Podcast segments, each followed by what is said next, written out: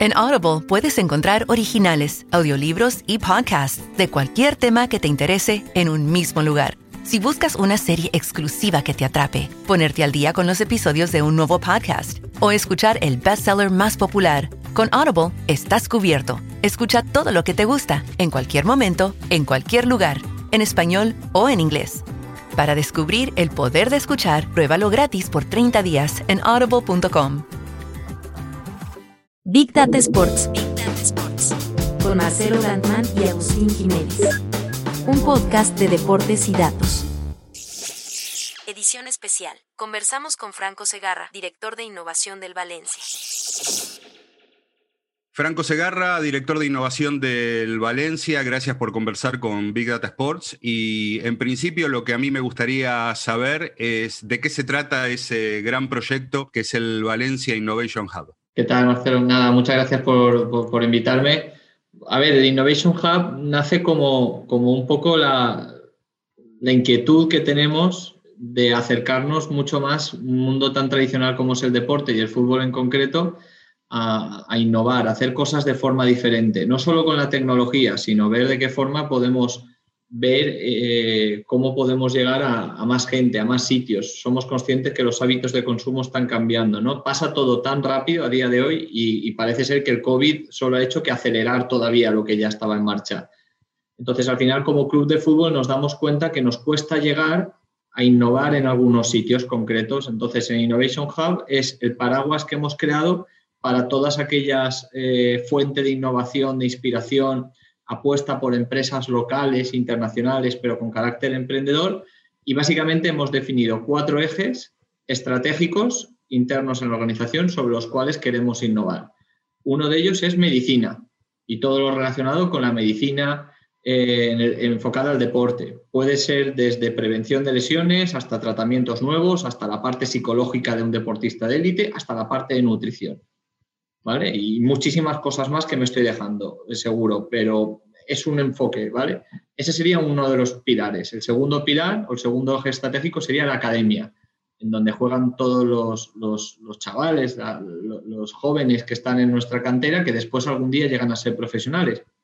Y aquí está todo relacionado desde el Big Data aplicado al deporte, hasta scouting, hasta el tracking de los entrenamientos, hasta la adaptación y personalización de los planes de entrene por persona, pero también está la parte de e-learning y de, enseñanza, porque al final es gente que tiene que continuar desarrollando sus carreras eh, educacionales y, bueno, siendo un deportista de élite a veces es un auténtico challenge.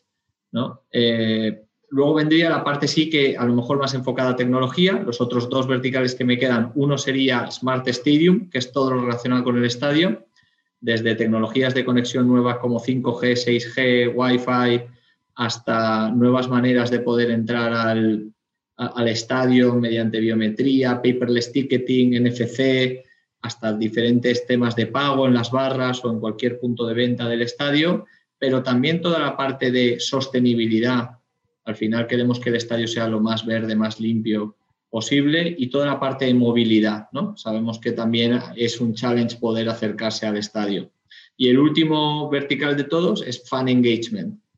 Y siendo fan engagement, eh, todo lo, lo, que se adapta a los nuevos hábitos de consumo, desde redes sociales hasta eSports, hasta inteligencia artificial, realidad aumentada, realidad virtual. Esto lo que busca es cómo entretener y comunicarse mejor con los aficionados. Al final, ya ves, son muchas cosas, pero lo que quiere el club es ir muy rápido y esto es lo que nos permite hacer una apuesta por empresas externas al club que tengan esa misma visión que nosotros y nos quieran acompañar. Bien, eh, eh, está claro que cuando se, trata de innovación o se habla de ella o se decide emprender un camino en función de eso, hay, hay muchos eh, espacios que se pueden ocupar y, muchas tendencias que se pueden seguir. ¿Por qué particularmente eligieron estos, estos campos de acción para, trabajar con, la innovación? ¿Qué, entendieron que pasaban en esas áreas? No digo que me describas puntualmente cada una, pero sí, ¿por qué fueron para ahí y no para otro lado?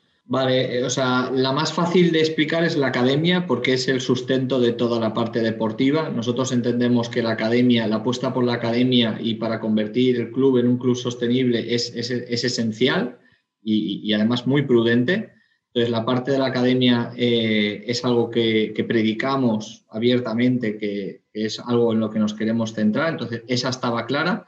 La parte del estadio y la parte del fan engagement creo que es, es también una manera de decir, poner al aficionado en el centro de todo, ya sea cuando puedes venir al estadio o ya sea cuando estás en casa consumiendo el Valencia de la forma en la que tú elijas, ¿no?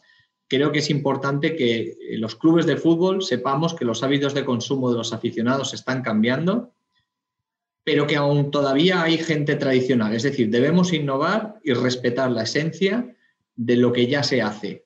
No debemos obligar a nadie a adaptarse a, lo que nosotros creemos que debe ser. Nosotros debemos escuchar al aficionado y ponerlo en el centro de todo, de todo esto. ¿no? Y la parte de medicina, la verdad es que ha sido algo que, viene añadido, eh, porque estas tres, digamos que son las más evidentes, pero la parte de medicina, la verdad es que hay un doctor que se incorporó hace, hace poco más de, un año, hace un año y, medio, creo. Eh, lo que seguro es que no llega a dos años, y es una persona muy abierta y, y, tiene muchas ideas nuevas y nos pidió a ver cómo podía trabajar también y creemos que tiene la suficiente entidad como para añadirlo. Además, también la parte de medicina le da esa, virtud al programa eh, en la que viene a decir que no toda la innovación tiene por qué ser tecnológica, de la misma forma que no todo lo que es tecnológico es innovador. ¿no? Y, la medicina es, es el más puro ejemplo, porque al final pueden haber cosas que sean tratamientos psicológicos nuevos, tratamientos nutricionales, y la tecnología no ha tenido nada que ver a lo mejor ahí en este, en este, en este caso. ¿no? Entonces, bueno, nos pareció que, compensaba y balanceaba mucho, pero bueno, es que eh, a lo mejor el año que viene estamos hablando y decidimos que la parte de eSports o la parte de media debe tener un vertical por sí solo, depende de la entidad. Esto es lo que inicialmente hemos definido, pero estamos abiertos a, como si fuéramos una startup en nosotros mismos, a, pivotar y a ser ágiles. Perfecto, está, está muy claro. La, innovación no es algo, no es solamente algo que se conecta, aunque puede ser algo que se conecta. Tiene, tiene muchos, muchos sentidos. Eh, mencionaste antes la, situación que en común para todos, que es la, pandemia, los efectos del COVID. ¿Cuál fue la respuesta de Valencia como, como institución a, esa situación? ¿Cómo, ¿Cómo, fue la toma de decisiones? Eh, ¿Cómo entendieron que, debía posicionarse el club eh, para lo que pudiera ser una vez que la liga comenzó a, programar nuevamente sus partidos, estar lo mejor posible a la altura de las circunstancias? Bueno, nosotros, si, si, me preguntas desde el punto de vista que yo llevo de la parte de innovación, nosotros habíamos hecho una inversión en el pasado en, una transformación digital interna en el club, en el que habíamos estado mejorando, digitalizando procesos y, transformándolos, ¿vale? porque creo que la digitalización por sí sola no sirve de mucho y tiene que venir con una transformación primero. Eh, y, es verdad que estábamos en una situación en la cual teníamos muchas cosas que ofrecíamos como recomendaciones, ¿no? Por ejemplo, teníamos habilitado que se pudiera pagar en tarjeta en todos los puntos de venta o teníamos habilitado que tú te pudieras llevar la comida a tu asiento a través de una app, ¿no? Lo que nos dimos cuenta durante la pandemia es que todas estas recomendaciones cabía la posibilidad de pasar a ser la, nueva norma, ¿no? Al, final lo que ha hecho la pandemia es un acelerante, es un, es un, catalizador de, digamos, de, eh, ha, dado lugar a 10 años de evolución en apenas 6, 8 semanas, puede ser. Y esto esto es así y, podemos fijarnos que cualquier tendencia que existiera previamente a la pandemia ha sufrido una evolución de 10 años. Ya puede llamarse e-commerce penetration. La cantidad de gente que compraba en e-commerce lo hemos visto como habitualmente teníamos un, crecimiento de un 1% y se ha disparado un 10% por encima. Eh, gente que pagaba en tarjeta, eh, temas de teletrabajo o videoconferencias, ¿cuántas cuántas empresas han dedicado muchísimos recursos para ahorrar viajes de negocio poniendo la videoconferencia. Y en el pasado nunca había sido posible implantar esto como algo normal. Y ahora es algo normal que nos estemos viendo tú y yo. Esto ha dado un salto de, 10 años, ¿no? Y, afecta a cualquier tipo de tendencia que existiera, seat delivery, eh, carpool sharing, todo lo que ya estaba en marcha se ha visto evolucionado. Entonces, eso es lo que nos hemos intentado acoger nosotros. Como teníamos una base, nos ha permitido ese salto de 10 años, pues darlo sobre la base en la que tenemos. Eh, si no hubiéramos tenido nada, hubiéramos hecho 10 años adelante de nada. Entonces, esa es la gran suerte que tuvimos de haber hecho una dedicación y un esfuerzo previo a esto y nos permitía poder estar en una situación ahora mejor, en la cual podemos plantearnos, ¿debería el estadio ser solo cashless? Eh, ¿Deberíamos, eh, ¿Debería el estadio ser solo paperless ticketing? ¿Debería el estadio, no sé, te, te permite poder estar en una situación mucho mejor y muy diferente? Entonces, creo que es un esfuerzo bien invertido que se hizo en el pasado y ahora estamos recogiendo frutos, pero no paramos, no paramos.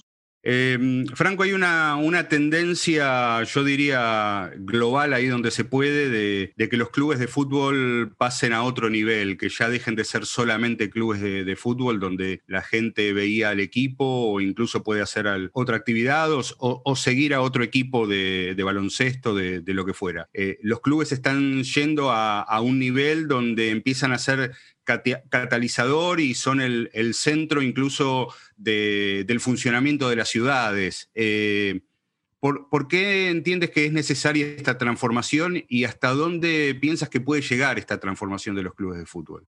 Pues e, eso es muy interesante. Esa conversación se, está produciendo sin que seamos conscientes de, de que se produzca, ¿no? Y y a día de hoy, esto, esto surge de, que a día de hoy el equipo de fútbol ya no son 11 personas jugando contra 11 personas durante 90 minutos, una vez por semana. Ahora hay gente que consume contenidos todas las horas del día, es igual de importante o más el pre-partido, el post-partido, la rueda de prensa, las convocatorias, eh, los resúmenes del partido, el entrenamiento, los juegos que pueden hacer los jugadores en los entrenamientos. Es más, hay gente a día de hoy que no es de ningún equipo de fútbol, que es de jugadores concretos. Hay aficionados de Haaland, no digo del Borussia Dortmund, de Haaland, hay aficionados de Mbappé. Yo a mí me extraña, pero a veces veo niños en, Valencia jugando, bueno, ahora no se puede jugar mucho, pero veía niños en Valencia jugando con la camiseta del Paris Saint Germain y detrás Mbappé. Ya me llama la atención que alguien tenga una camiseta del Paris Saint Germain en Valencia. Normal sería el Valencia, el Levante, el Madrid, el Barcelona. Pero es que ese niño, si tú le preguntas de qué equipo es, te dirá, no, yo soy de Mbappé. De tal forma que si Mbappé se cambiara al Madrid, se cambiaría. Cuando Cristiano Ronaldo se cambió al Real Madrid, a la Juventus, hubo 60, 70 millones de seguidores que dejaron de seguir la cuenta del Real Madrid y pasaron a seguir la de la Juventus. Entonces, hay muchos fenómenos que se están produciendo por la manera en la que los jóvenes tienen de consumir contenido. La nueva generación, la generación Z, es una de las que más devora contenido, nos pasamos 10 horas delante de una pantalla, bien sea el teléfono o bien sea el ordenador o, la pantalla de, la televisión. Entonces, todo esto hay que tenerlo en cuenta. El mundo del fútbol efectivamente ya ha cambiado y de hecho los clubes de fútbol podemos decir que ya no solamente compiten entre ellos por los aficionados, ¿no? Y de hecho entre ellos es algo curioso porque aunque un club de fútbol en el césped compite contra otro club de fútbol, fuera del césped realmente no somos tan competidores. Yo no compito, por ejemplo, con la Real Sociedad porque yo sé que un aficionado del Valencia no lo es o habitualmente no lo va a ser o lo puede ser después de la Real Sociedad. Pero sin embargo sí que compito por la atención de los aficionados. O sea, yo estoy compitiendo con Netflix, estoy compitiendo con Amazon Prime, estoy compitiendo con FIFA 21, porque al final el aficionado tiene 24 horas al día y él tiene que elegir a qué dedica su tiempo libre. Yo soy una opción más, pero yo tengo que hacerlo mejor que los demás para que él quiera centrarse su atención en mí. En ese caso, el club de fútbol no puede quedarse haciendo lo que siempre solía hacer.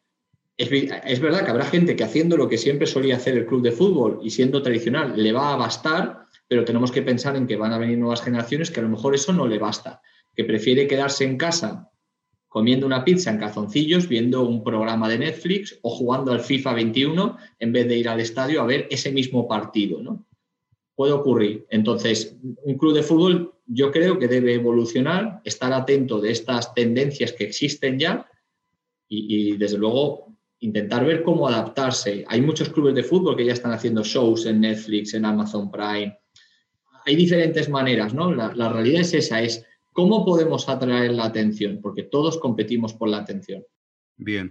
¿Y, cuál es en todo caso la estrategia de, desde lo que te toca eh, llevar adelante de, Valencia para eh, captar esa atención de, los niños, también de las niñas, ¿por qué no? Eh, con respecto al, club, sobre todo por eso que describías de la generación Z, pero además por otro dato. Hace unos días eh, Andrea Agnelli, en su carácter de, presidente de la Asociación de, Clubes de, Europa, decía que eh, el 40% de los jóvenes entre 16 y 24 años no tienen ningún tipo de interés por el, por el fútbol. Entonces, Estábamos acostumbrados a que el fútbol era simplemente algo de transmisión cultural, un legado familiar, y así funcionaba y así funcionó siempre. Ahora pareciera que hay, hay, no digo todos los jóvenes, pero muchos que no tienen ningún tipo de interés por el fútbol.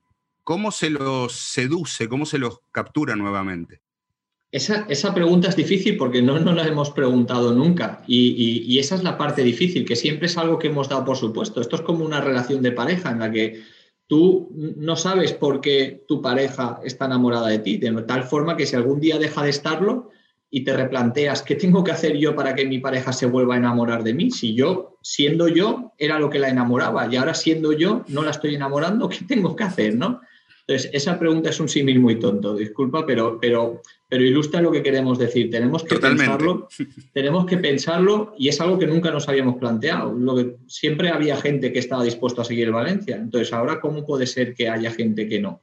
Entonces, yo creo que la solución a esto es escuchar tenemos que escuchar, tenemos que ser muy proactivos, tenemos que ir más cerca de la gente. Nosotros hacemos visitas a los colegios, tenemos que desde jóvenes tratar de, entender qué es lo que les gusta y no pensar que siendo como somos les vamos a gustar, sino que a lo mejor tenemos que ser como ellos nos piden que seamos. Tenemos que estar atentos, ir a los colegios, ir a las universidades, estar en escucha activa permanente, viendo si lo que nos reclaman son otros canales de comunicación, otras maneras de entretener. Incluso eh, los expertos en el fútbol quizá un día estiman que, igual hay que hasta cambiar las reglas, ¿no? Ya han habido algunos cambios de reglas como puede ser el VAR o cinco cambios recientemente. Entiendo que siempre, yo personalmente soy un die-hard fan, yo soy un, auténtico tradicional. Dentro de, mi rol de innovación, soy un aficionado en el que me gustaría que todo permaneciera intacto en cuanto al estadio que tenemos, la estructura que tenemos. El fútbol en sí me encanta tal y como es, me encanta. Eh, cuando podíamos entrar a los estadios, me refiero, el fútbol versión hace dos años. Y a mí no me gustaría que se cambiaran las normas, pero entendería que si alguien recibe una serie de estudios y dice, es que las nuevas generaciones no son capaces de estar 90 minutos en un partido en el cual a veces no hay goles. Entendería que a través de ahí surgiera un cambio. Ojalá que no lleguemos a ese punto porque me dolería mucho ver que el fútbol se, tiene que convertir en, en otra cosa. Ojalá nunca lleguemos ahí, pero hay que hacer estudios a todos los niveles y hay que escuchar lo que están reclamando y por qué otras cosas sí gustan, por qué esto no. Y, la verdad que, es un verdadero challenge. Creo que nunca nos hemos visto en esta situación en el mundo del fútbol y es una manera de, innovar que vamos a tener que ver cuánto somos capaces de adaptarnos. También depende de diferentes zonas. Eh, hay sitios donde el fútbol ha, penetrado mucho en el pasado y ha generado mucha huella. España, por suerte, es un país en el que el fútbol es muy importante pero los jóvenes, eh, las generaciones próximas, y en este caso el COVID no ha ayudado, eh, tienen una desafección hacia el mundo del fútbol que, tenemos que resolver. Bien, eh, y uno de los efectos también de, la pandemia ha sido que, nuevamente algo que antes dábamos por sentado, ahora ya no lo es tanto, que es estar en un estadio, estar viviendo la experiencia de ir a la cancha, ¿no? Y ahí hubo también como una especie de, interrupción en el camino de, lo que se empiezan a llamar los, los estadios inteligentes. Me gustaría que, nos cuentes cómo estaba Valencia en ese proceso, bajo el concepto, bajo la idea de estadio inteligente, y, qué entiendes que va a pasar con los estadios de aquí en adelante. Eh, ¿qué, tipo de, de escenarios, qué tipo de espacios van a ser los estadios de fútbol? Pues e, esa es muy interesante y de hecho uno de nuestros verticales eh, se llama Smart Stadium precisamente por esto, porque tiene una entidad suficiente como para albergar muchas cosas. Nosotros concretamente, yo, yo personalmente he hecho mucho de menos ir a, eventos deportivos, me, me, encantaba en persona. Tengo la oportunidad de todavía asistir, estoy asistiendo a ver los partidos en vivo, eh, en un grupo reducido de directivos que estamos yendo a los partidos, pero absolutamente nada tiene que ver con lo que había antes, el olor de la gente, el, aroma, la, fuerza ¿no? que se respiraba en las gradas. A mí eso me, encanta y es mi segunda casa y, y lo echo mucho de menos. Nosotros tenemos un estadio que, como sabéis, no está construido todavía, está a mitad construir y tenemos un estadio en el que actualmente jugamos que dicen que es uno de los mejores estadios en cuanto a experiencia se refiere. Tiene 100 años, el estadio se construyó en 1923, va a cumplir 100 años dentro de dos. Y la verdad que es un estadio vertical, es un estadio que, se hizo en 1923, no, no, no como los de ahora. Entonces tenemos muchos muchos problemas para poder adaptarnos a lo que se refiere a un estadio inteligente. Sin embargo, la gente valora mucho la experiencia, el, estar en algo histórico, se siente en todos lados, ¿no? La cantidad de partidos, jugadores de, talla mundial que han pasado por ahí, de todas las generaciones. Saber que estás en el sitio donde antes se sentaba tu padre, donde antes se sentaba tu abuelo, eso es algo que, es muy difícil transmitir, pero y también somos capaces de adaptarnos a, parte de lo que se nos permite dentro de la infraestructura, a ser un estadio inteligente, con más maneras de entretener. Tenemos cinco pantallas, que es donde el estadio con más pantallas de primera división, pero claro, es muy diferente, ¿no? Entonces, un estadio inteligente al final lo que te tiene que permitir es ser sostenible lo primero. Generamos una, una cantidad de residuos que, que, es una verdadera pena. Ver el estadio cuando ha acabado el partido, la gente cuando se ve no es consciente, pero si volvieran a entrar al día siguiente y no hubiera pasado la limpieza, mucha gente se echaría a llorar porque, porque es muy triste, ¿no? Y, al final es nuestra casa y la tenemos que cuidar. Entonces hay que buscar maneras de ser sostenible, hay que buscar maneras de ser más eficiente, hay que buscar maneras de, tratar de entretener con nuevas tecnologías para poder conectarse. Hablamos de que, de que a lo mejor el, el, fútbol va a cambiar y que tenemos que adaptarnos. El estadio te tiene que permitir. Y luego tiene que ser un estadio multifuncional. Al final se juegan partidos de fútbol, cada vez se juegan más partidos de fútbol, pero tiene que ser un estadio que te permita celebrar eventos, un estadio que te permita celebrar eh, otro tipo de eh, congresos, eh, que pueda ser utilizado durante todos los días de año. Y al final, en Estados Unidos hay estadios que tienen piscinas, hay estadios que tienen discoteca. Hay que pensar que el estadio es un punto de, liberar tensiones y donde va la gente a disfrutar y a pasarlo bien. Entonces, todo eso hay que meterlo en una coctelera y dentro del contexto concreto, evidentemente, no vas a poner una piscina en un estadio que, por ejemplo, eh, no sé, en, Calafate no pondríais un estadio con piscina, seguramente, porque es probable que nadie vaya a bañarse, ¿no? Entonces, hay que, hay que pensar y adaptarlo cada uno a su contexto, pero tratando de pensar que el fútbol, pues, tiene que ser para todo y para todos, hasta para el que no le gusta el fútbol. Y normalmente no pensamos en ese. Pensamos en el que sí le gusta el fútbol, pensamos en el que es del fútbol de toda la vida, pero también tenemos que atraer al que no le gusta el fútbol, al joven, al mayor, a la mujer, al niño. El fútbol pensamos normalmente y pensamos en el hombre de 40 años. ¿Cómo podemos hacer para que vengan mujeres? ¿Qué podemos hacer para que venga gente más joven? ¿Qué podemos hacer para el que no le gusta el fútbol? Pues todo eso también tiene que pensarse. Y eso es lo que busca un poco Smart Stadium. Bien. Eh, Repasando alguna de las este, convocatorias o, acercamientos de startups bajo, bajo el paraguas de, Valencia Innovation Hub, hay algunas que, me llamaron la, atención. Me gustaría que, que, describa sobre todo el motivo por el cual van a trabajar con ellas. Por ejemplo, eh, en el caso de hacer social listening, ¿por, qué al Valencia le interesa hacer social listening? Por lo que hemos hablado antes de cómo nos acercamos más a las nuevas generaciones, escuchando. Social listening implica que estamos en las redes sociales de, forma activa, escuchando, recopilando datos, recogiendo patrones, intentando predecir cosas que puedan suceder, anticiparnos a problemas, incidencias, pero también a oportunidades. Bien, perfecto.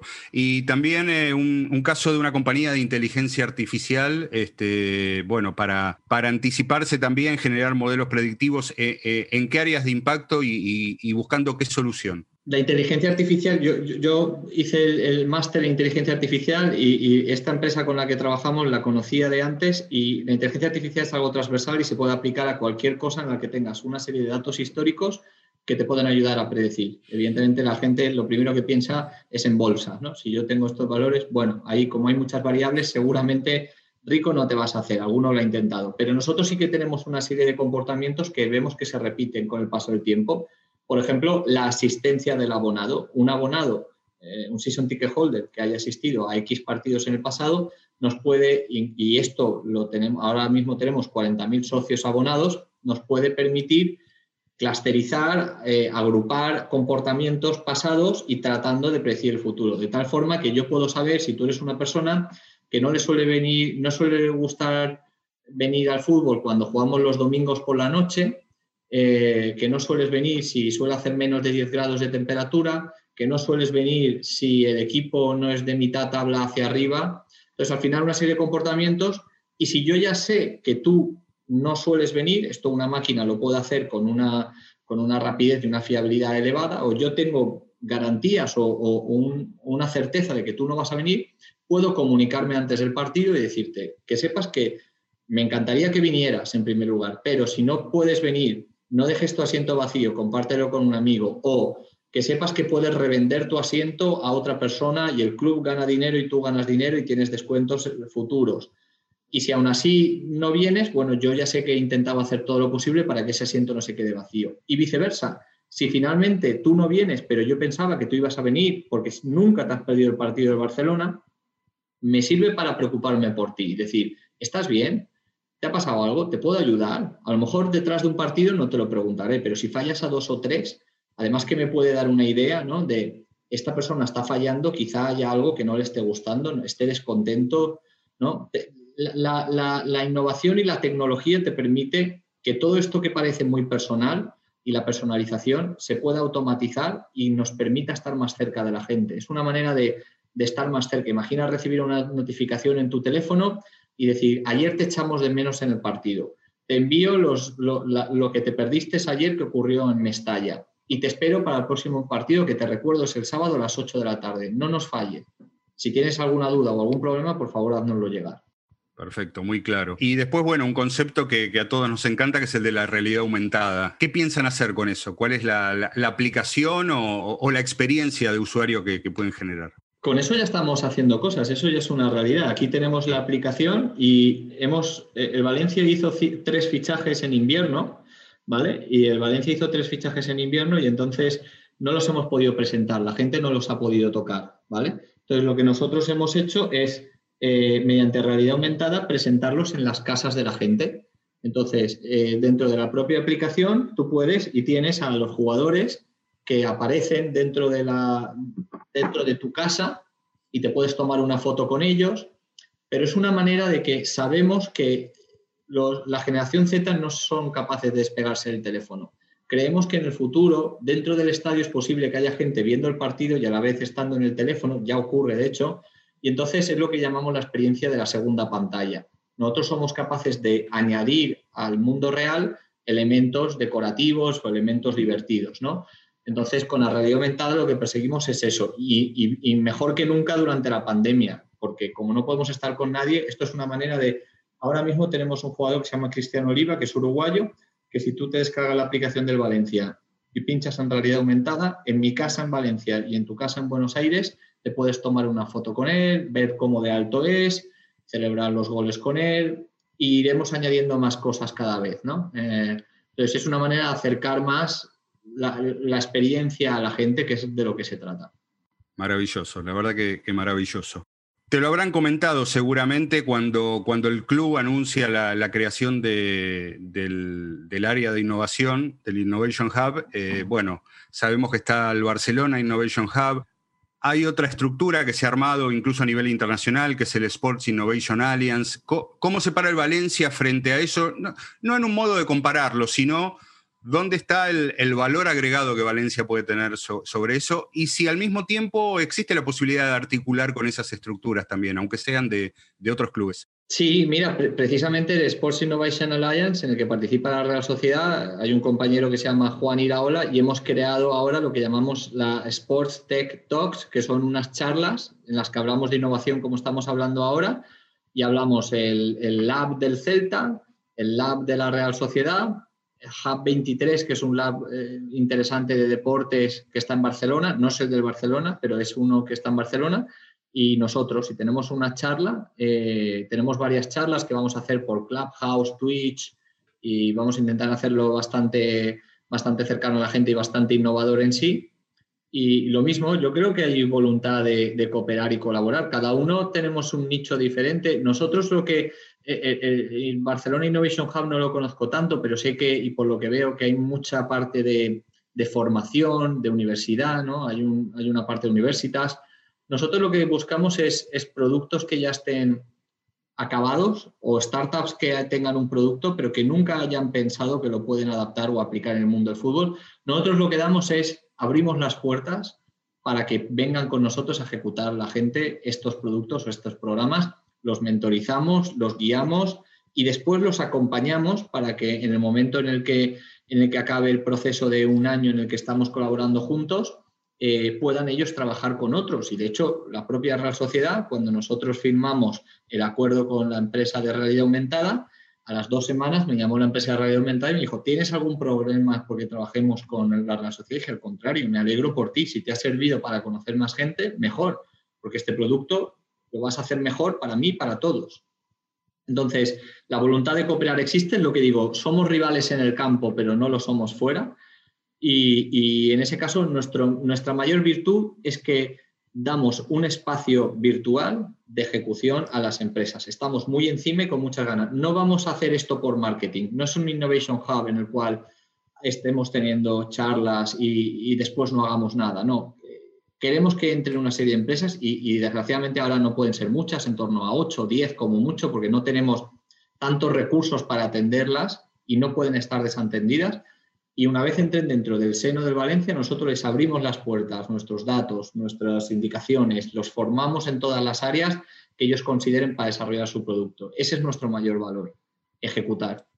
Bien, y yo creo que también ahí, ahí hay un caso, es mi opinión personal, ¿eh? hay un caso bastante claro de innovación y es el, diálogo, la comunicación que hay ahora entre clubes, ¿no? Era algo que no se daba tanto antes. Eh, estaba cada uno haciendo su camino a veces no yendo a ningún lado también, eh, pero, pero esa instancia de conversación eh, es muy importante porque todavía, todavía en muchos lugares de Sudamérica está la idea de que, los clubes deben, rivalizar en todo, ¿no? Que, está la rivalidad dentro del campo de juego y esa rivalidad que se transforma en un nuevo diálogo eh, más tarde, también tiene que salir afuera del campo de juego y puede ser un error, ¿no?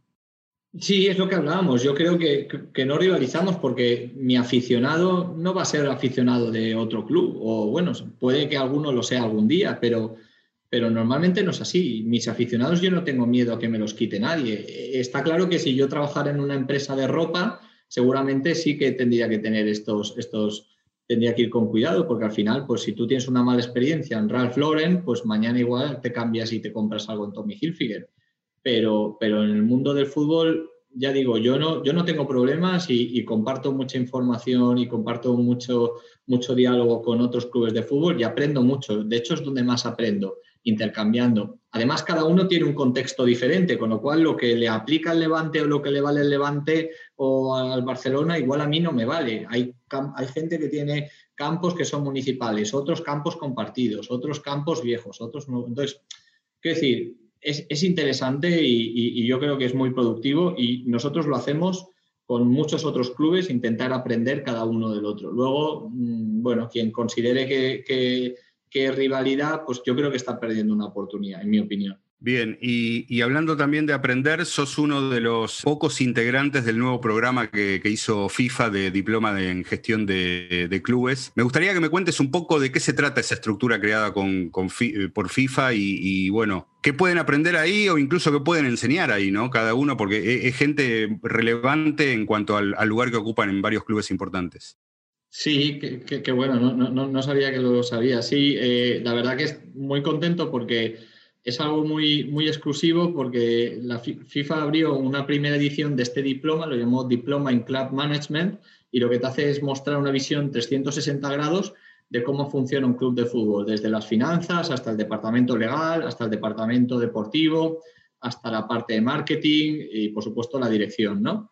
Entonces, es muy interesante, pero, pero tenía unos requisitos elevados para participar pedía una serie de criterios, que fueras directivo en un club de fútbol actualmente y después un proceso de selección en el cual había, había diferentes etapas, entrevistas. Y, la verdad que, fui pasando las entrevistas y tuvimos la primera clase, son, son una serie de clases hasta enero de, 2022, es todo online este año y, la verdad que es un, grupo de trabajo eh, en el que estamos 30, 30 personas, 30 directivos del mundo del fútbol. Ya sabes, la FIFA es muy plural, entonces somos, no, no son de los mejores clubes de fútbol los que están ahí. De hecho, eso, eso no, no es lo bueno del máster. Lo bueno del máster es la heterogeneidad. Hay clubes de África, hay clubes de Asia, hay clubes de Norteamérica, de Sudamérica y, hay de todo. Hay gente que es director de marketing, hay directores generales, hay directores comerciales, hay directores deportivos, hay entrenadores. Eh, entonces hay, hay, gente y personalidades y muchos exjugadores, lo cual a mí, pues como, como aficionado, me llama la atención compartir curso con gente como Carnavaro, como Senderos, por ejemplo eh, Bocanegra, Juan Pablo Ángel, la verdad hay gente muy, muy, buena. Y luego los profesores, la verdad que son el más alto nivel. El primer día, por ejemplo, estuvo el CEO del Milán, Iván Gazidis, y estuvo también el, el CEO de, del Liverpool hasta agosto, es Peter Moore.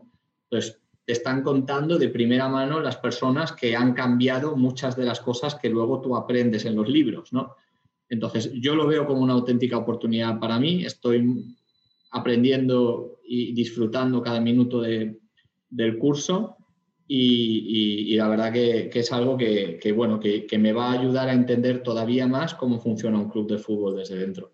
Bien, eh, y finalmente, bueno, hay muchos eh, clubes del mundo que todavía, por esa heterogeneidad que hablabas y, o, falta de posibilidades, que todavía no, no han iniciado el camino de, lo que sería su propia innovación o su transformación digital. Está como muy instalada la idea de que si no hay dinero no puede haber innovación. Eh, y está claro que con inversión económica es mucho más fácil innovar. Eh, aunque se pueden tener eh, ideas cerradas luego y el dinero no sirve para mucho. La pregunta final sería, ¿se puede innovar sin dinero y cómo sería eso?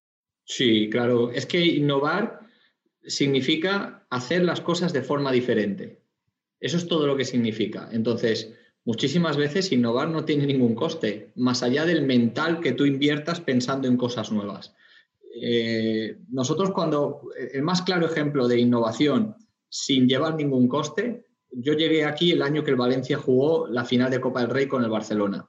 Y nos dieron, eh, cuando llegamos a la final, nos dieron, creo que recordar que fueron 20.000 entradas y teníamos 40.000 socios abonados. Entonces, el, primer problema fue cómo repartimos las entradas cuando tenemos el doble de gente que quiere ir, qué entradas disponemos. ¿no? En el pasado, como en todas partes, siempre se había hecho una lotería. Eh, vamos a jugar una suerte desde este número, el número 2515 venía un notario y hacíamos un sorteo, el número 2515, 20.000 números en adelante, estos señores tienen la entrada. A mí me parecía un poco injusto y yo, he ido a finales del Valencia gracias a ese tipo de sorteos, pero en este caso me pareció injusto y dado que disponíamos de datos sobre la asistencia ese año y sobre la lealtad de los aficionados a lo largo del tiempo, decidimos realizar unas combinaciones de criterios para que diera como resultado 20.000 personas. Estas combinaciones finalmente fueron que hubieran asistido al 80% de los partidos durante esa temporada y que hubieran sido abonados consecutivamente durante los últimos cinco años. Es decir, primábamos un poco la lealtad y un poco la asistencia actualmente. esa combinación de factores daba 20.000 personas. Entonces, esto fue muy novedoso e innovador porque al final fue la manera justa de decir, estas personas merecen ir. Quien no lo recibió, evidentemente piensa que esto no fue justo y lo entiendo, en el fútbol es difícil agradar a todos, pero la manera en la que entendemos que esto fue justo fue porque cuando acabó la final, que la ganamos, por cierto, al año siguiente en la renovación de abonos renovó el 99% de la gente.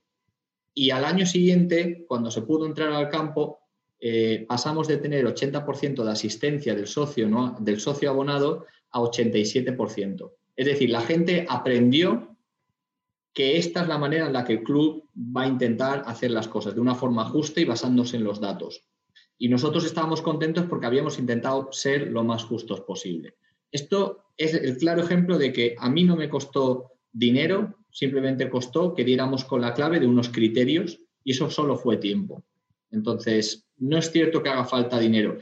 Hace falta dinero si tú no quieres pensar, si quieres pensar, puedes ser innovador con muy poco dinero, inicialmente incluso hasta sin dinero. Lo que tienes que tener es una verdadera voluntad de volver a plantearte por qué las cosas se están haciendo de la forma en la que se hacen.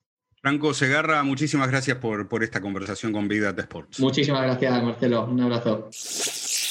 Big Data Sports, un podcast de deportes y datos. Gracias por conectar. Hasta el próximo episodio. En Audible puedes encontrar originales, audiolibros y podcasts de cualquier tema que te interese en un mismo lugar. Si buscas una serie exclusiva que te atrape, ponerte al día con los episodios de un nuevo podcast o escuchar el bestseller más popular, con Audible estás cubierto. Escucha todo lo que te gusta, en cualquier momento, en cualquier lugar, en español o en inglés.